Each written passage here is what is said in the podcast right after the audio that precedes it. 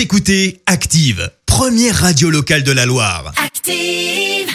L'actu vue des réseaux sociaux, c'est la minute hashtag. 6h55, on parle buzz sur les réseaux avec toi Clémence. Ouais, ce matin, j'aurais pu vous parler de Jean Castex et de sa conférence de presse pour évoquer un allègement des mesures, mais sans vraiment donner de nouvelles, ni vraiment de date précise pour les réouvertures. Ouais, c'est du vrai. coup, non, j'ai décidé de vous parler d'autre chose, d'un truc dont on vous parle pas mal ce matin. Thomas Pesquet euh, décolle direction la station spatiale internationale. Euh, C'est à 11h49 précisément, et forcément, eh ben, son nom est très présent sur Twitter ce matin. Je commence par le tweet d'Emeric. Thomas Pesquet se réveille au moment où je me couche. Pour lui, l'attente va être longue, ma nuit, elle, sera courte. Rendez-vous dans un peu moins de 5 heures. Et bah oui, m'étonnes. Emeric, il, est- il s'est couché tard, visiblement, que voulez-vous?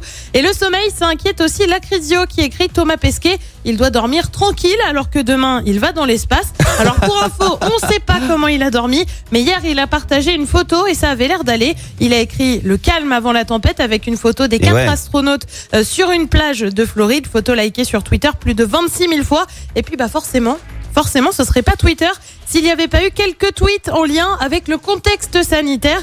En vrai, Thomas Pesquet, c'est un génie. Il en a marre de ce fichu virus de merde. Il se cache dans l'espace.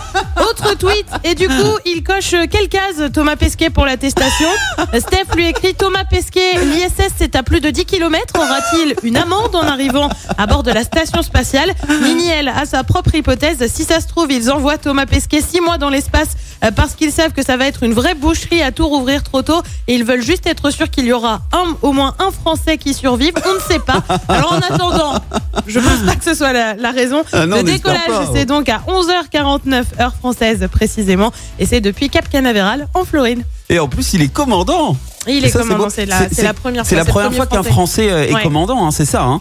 Oh là là.